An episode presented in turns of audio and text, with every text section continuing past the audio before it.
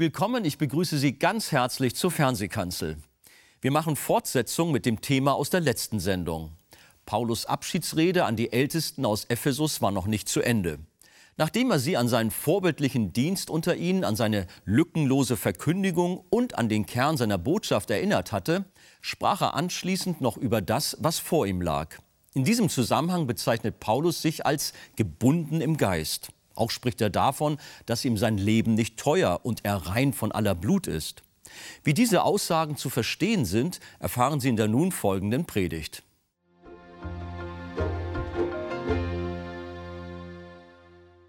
Ich glaube, dass die Ältesten sehr zugehört haben.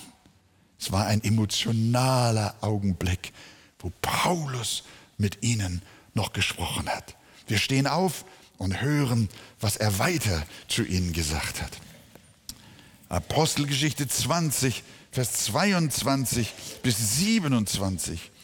Und siehe, sagt er zu den Ältesten, jetzt reise ich gebunden im Geist nach Jerusalem, ohne zu wissen, was mir dort begegnen wird außer dass der Heilige Geist von Stadt zu Stadt Zeugnis gibt und sagt, dass Fesseln und Drangsale auf mich warten. Aber auf das alles nehme ich keine Rücksicht.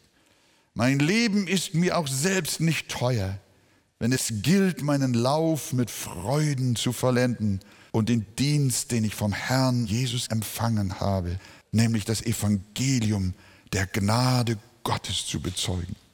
Und nun siehe, ich weiß, dass ihr mein Angesicht nicht mehr sehen werdet. Ihr alle, bei denen ich umhergezogen bin und das Reich Gottes verkündigt habe. Darum bezeuge ich euch am heutigen Tag, dass ich rein bin von aller Blut. Denn ich habe nichts verschwiegen, sondern habe euch den ganzen Ratschluss Gottes verkündigt. Amen. Amen. Nehmen wir doch wieder Platz wir merken, das vibriert hier richtig. Paulus möchte ihnen etwas ins Herz brennen. Und er kommt nun, nachdem er ein wenig Rückschau auf die Art seines Dienstes in Ephesus nochmal ihnen nahegebracht hat.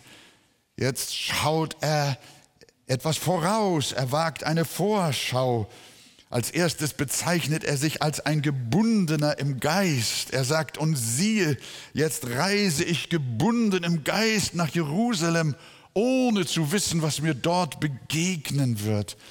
Im Geist, das kann sein eigener Geist sein, das kann aber auch der Geist Christi sein, der ihn gebunden hat.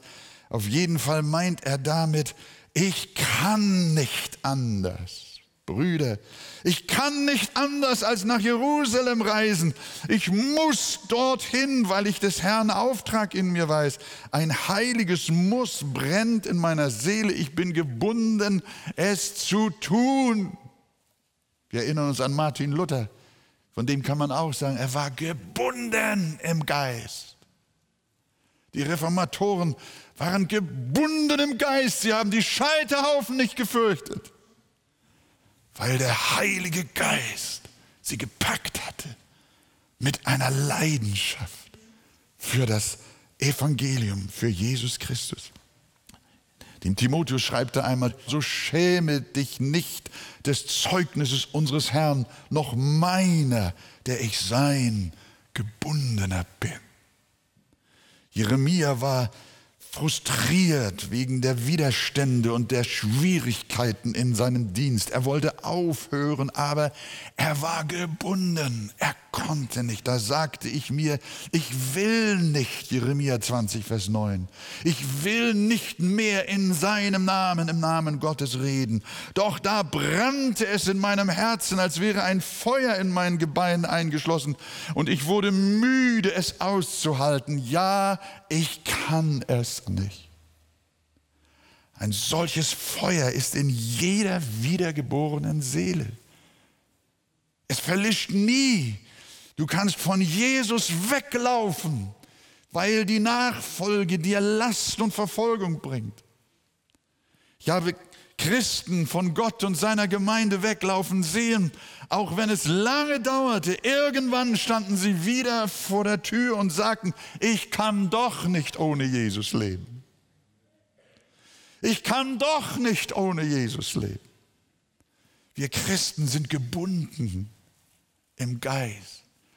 Die Freiheit eines Christen besteht nicht darin, dass er niemandem mehr gehört und wir frei rumeiern. Die Freiheit eines Christen besteht nicht darin, dass er niemandem mehr gehört, sondern darin, dass er Gott gehört. Dass er auf immer sein Eigentum ist. Eine neue Bindung ist vorhanden.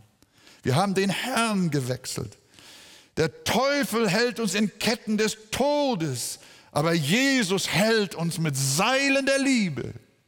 Aber er bindet uns auch. Er bindet uns in Liebe, in Gerechtigkeit, in Freude, in Heil, in Rettung, in ewigem Leben.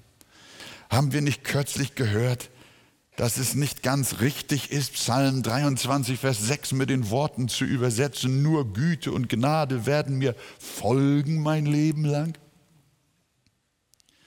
Nein, richtig muss es heißen, Güte und Gnade werden mich verfolgen mein Leben lang, haben wir gelernt. Gott hat uns mit Liebe und Barmherzigkeit und mit ewigem Leben verfolgt. Er hat uns gebunden und das durch den Heiligen Geist, den er in unsere Herzen ausgegossen hat, als wir errettet wurden. Wir sind alle im Geist gebunden und können es nicht lassen, von dem zu reden, was wir gesehen und gehört haben. Paulus war ein Mann, der unter ja, man kann es sagen, unter diesem Eigentumsrecht seines Gottes gelebt hat. Und er wusste das auch in der Stunde, als er dem Herrn auf dem Weg nach Damaskus begegnete. Da hat Gott ihn gelöst von der Macht der Finsternis und ihn zugleich gebunden unter die Macht des lebendigen Gottes. Und hat ihm einen Dienst gegeben. In Kapitel 19, Vers 21, nachdem Paulus gerade in der Halle des Tyrannus gepredigt hat, da schreibt Lukas, als das geschehen war, nahm sich Paulus im Geist vor, durch Mazedonien und Achaia zu ziehen und nach Jerusalem zu reisen und sprach, wenn ich dort gewesen bin, muss ich auch Rom sehen. Eine Unruhe war in seiner Seele, eine unglaubliche Vision, das ganze cäsarische Reich zu erfüllen mit dem Evangelium. Und diese edle Aufgabe brannte in dem Diener Gottes. Er war der Mann einer einzigen Sache. Wenn wir solche Texte dann lesen, liebe Geschwister, und dann unser eigenes Leben anschauen, dann merken wir, wie viel Luft noch nach oben ist, wie man so schön sagt.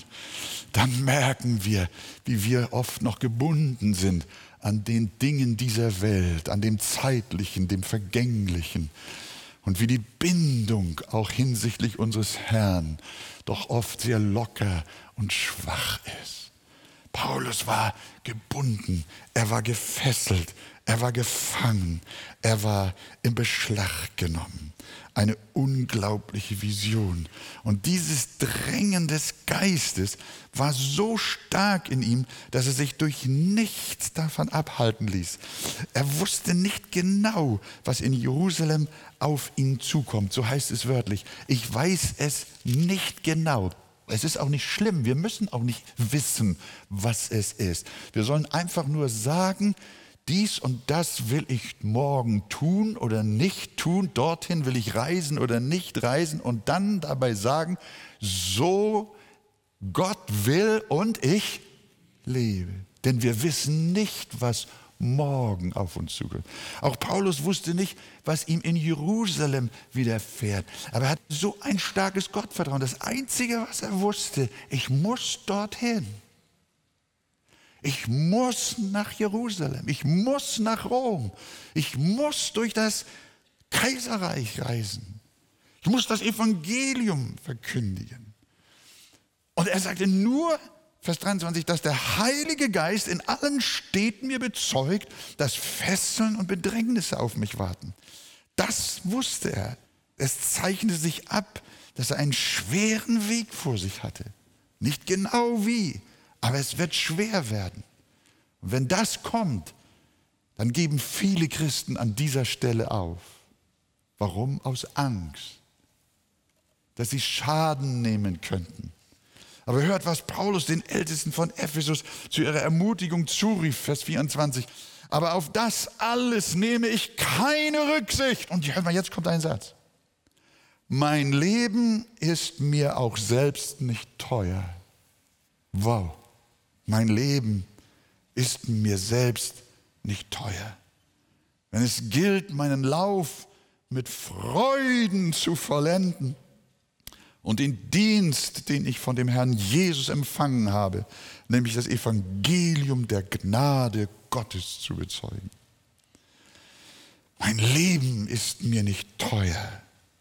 Das erinnert uns an das Wort, das die Offenbarung über die Märtyrer sagt. Und sie haben ihr Leben nicht geliebt bis in den Tod. Wie würdest du dich entscheiden, wenn es heute heißen würde, du behältst dein Leben, wenn du Jesus absagst, oder aber du wirst umgebracht? Hört mal, was die Bibel uns dazu sagt. Wer sein Leben erhalten will, sagt unser Herr Jesus selber, der wird es verlieren. Und wer sein Leben verliert um meinetwillen und um des Evangeliums willen, der wird es erhalten. Merken wir etwas? Nachfolge Jesu ist nicht die Frage, welcher Religion gehöre ich an, sondern die Nachfolge Jesu ist eine Angelegenheit von Leben und Tod. Ist uns das wirklich bewusst? Ist uns unser Leben teurer als Jesus? Oder ist uns Jesus teurer als unser Leben? Ich liebe die Biografie von Jim Elliot, dem Mann, der bei seinem missionarischen Versuch, den Aukas im Urwald von Ecuador das Evangelium zu bringen, ermordet wurde. Vorahnend schrieb er noch in sein Tagebuch, der ist kein Tor, der verliert, was er nicht behalten kann und gewinnt, was er nicht verlieren kann. Ich muss jetzt sehr vorsichtig sein, ich möchte nicht mit so vollem Mund reden, weil ich auch ein schwacher Mensch bin und Gnade brauche. Aber was ist eigentlich daran, unser Leben zu verlieren, das wir sowieso verlieren müssen? Wir können es sowieso nicht behalten. Wer mit Krampf sein Leben behalten will, der sucht zu behalten, was er sowieso verlieren muss.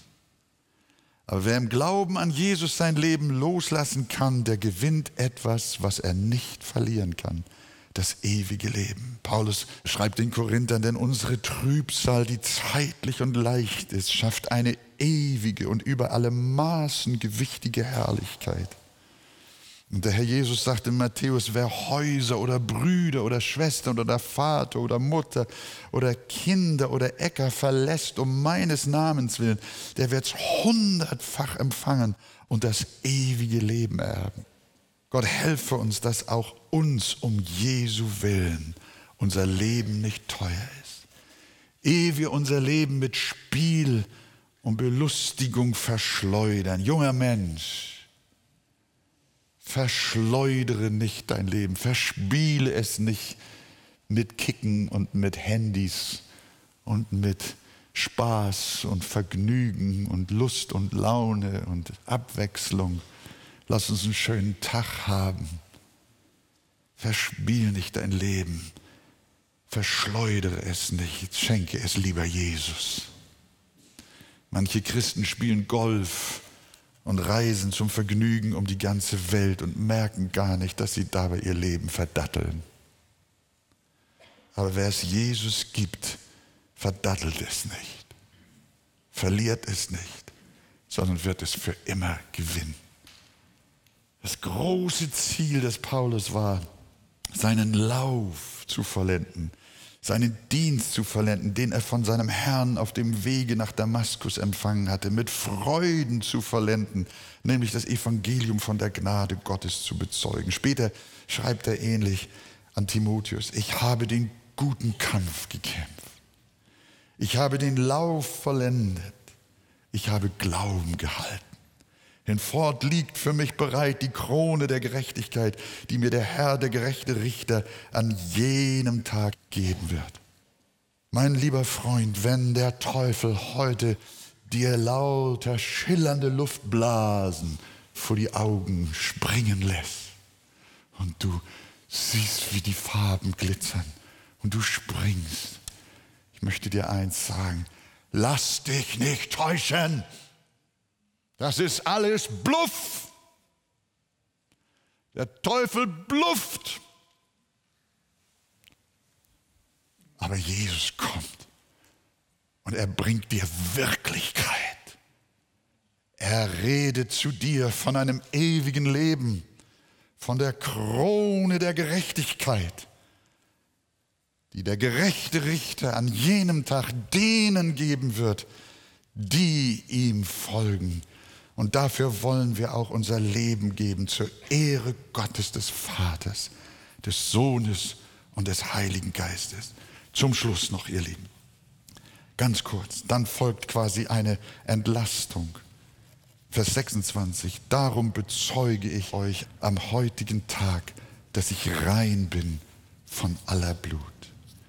In der Mitgliederversammlung erteilt die Gemeinde ihrem Vorstand hinsichtlich der Finanzen in jedem Jahr eine Entlastung. Paulus möchte bei seinem Abschied von den Ältesten von Ephesus, dass sie ihm auch eine Art Entlastung erteilen. Denn sie werden in diesem Leben einander nicht mehr sehen, wie der Apostel sagt, und spricht dann weiter. Darum bezeuge ich euch am heutigen Tag, dass ich rein bin von aller Blut.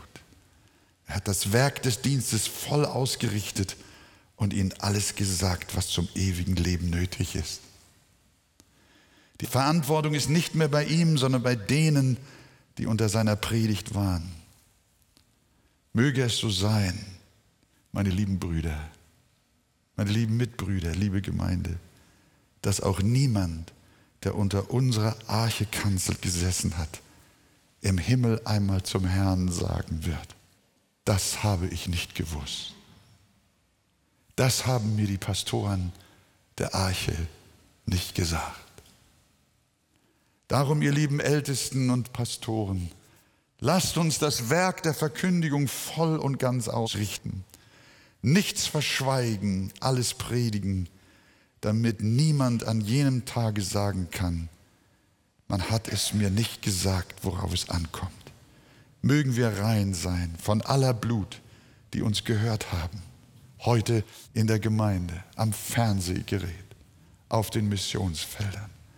Lasst uns den Dienst so tun, dass die Verantwortung nicht mehr auf uns liegt, sondern bei denen, die uns gehört haben.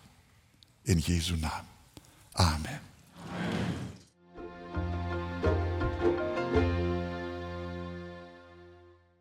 In der Predigt haben wir von drei Aussagen des Apostel Paulus gehört. Er bezeichnet sich als gebunden im Geist, sagt, dass ihm sein Leben nicht teuer ist und bezeugt, dass er rein von aller Blut ist.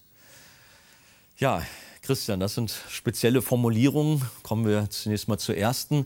Kann man das auf jeden gläubigen Christen heutzutage übertragen, dass man ihn bezeichnet als gebunden im Geist? In einer gewissen Hinsicht ja. Denn wir sind als lebendige Christen Gott absolut verpflichtet. Und zwar tun wir das ja gerne, dass wir unser Leben unserem neuen Herrn unterordnen. Jemand, der ohne Gott lebt, ist gebunden, ich würde sogar sagen gefesselt, in Ketten, in Ketten der Sünde und richtig gefangen.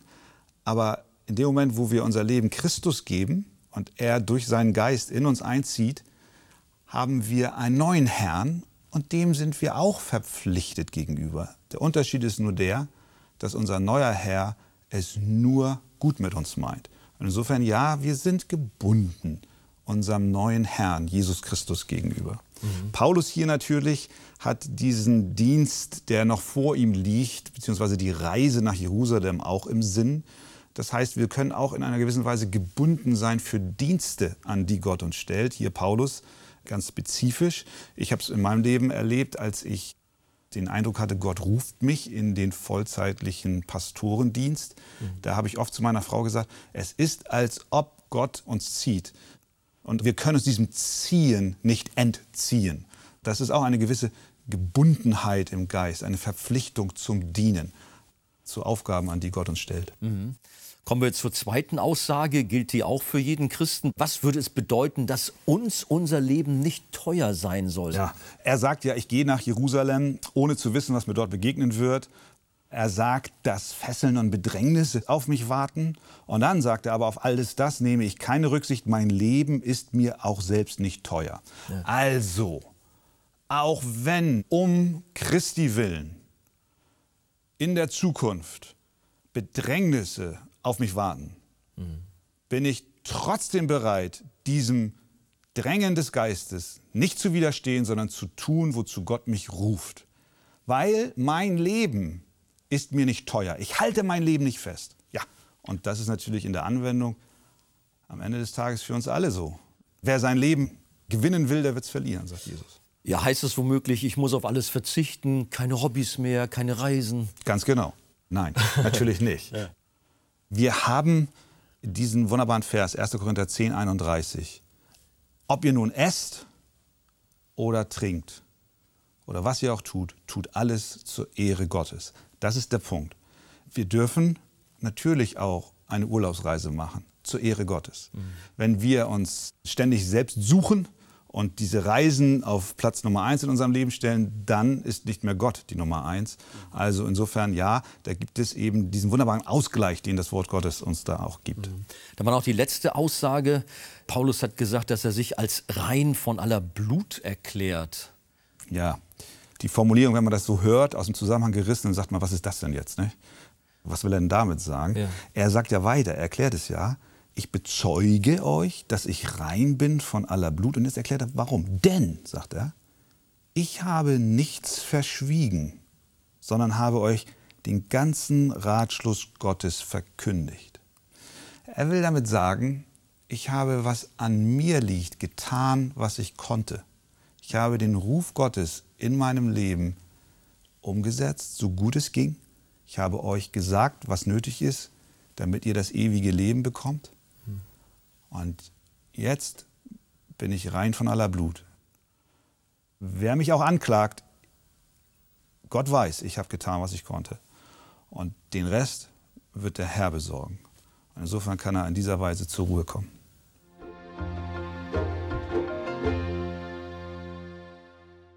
Wenn wir Jesus nachfolgen wollen, darf unser Leben uns nicht mehr teurer sein als Jesus. Vielmehr muss Jesus uns teurer sein als unser Leben.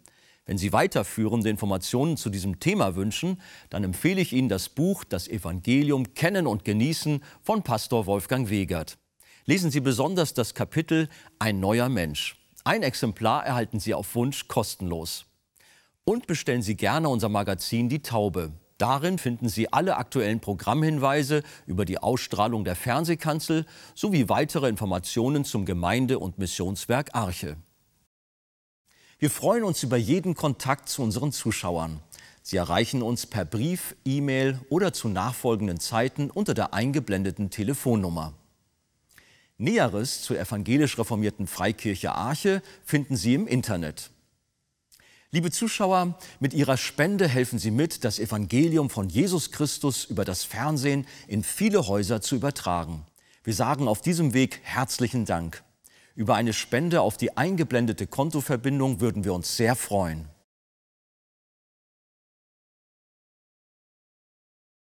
Vielen Dank, dass Sie dabei waren.